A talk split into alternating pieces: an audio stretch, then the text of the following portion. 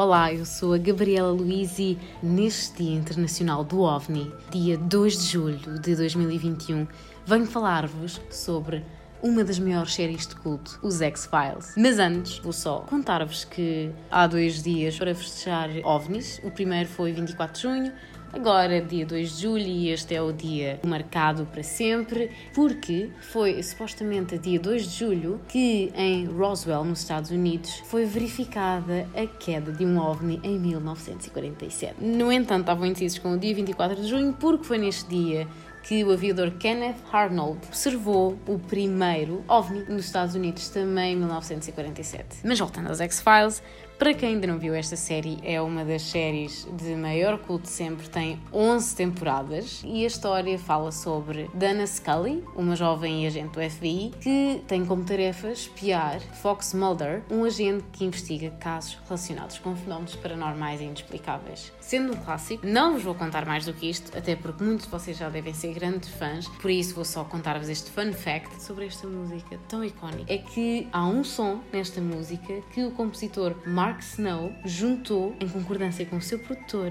porque frustrado deixou cair o seu braço em cima do teclado e bum, saiu um som que faz parte desta música tão icónica.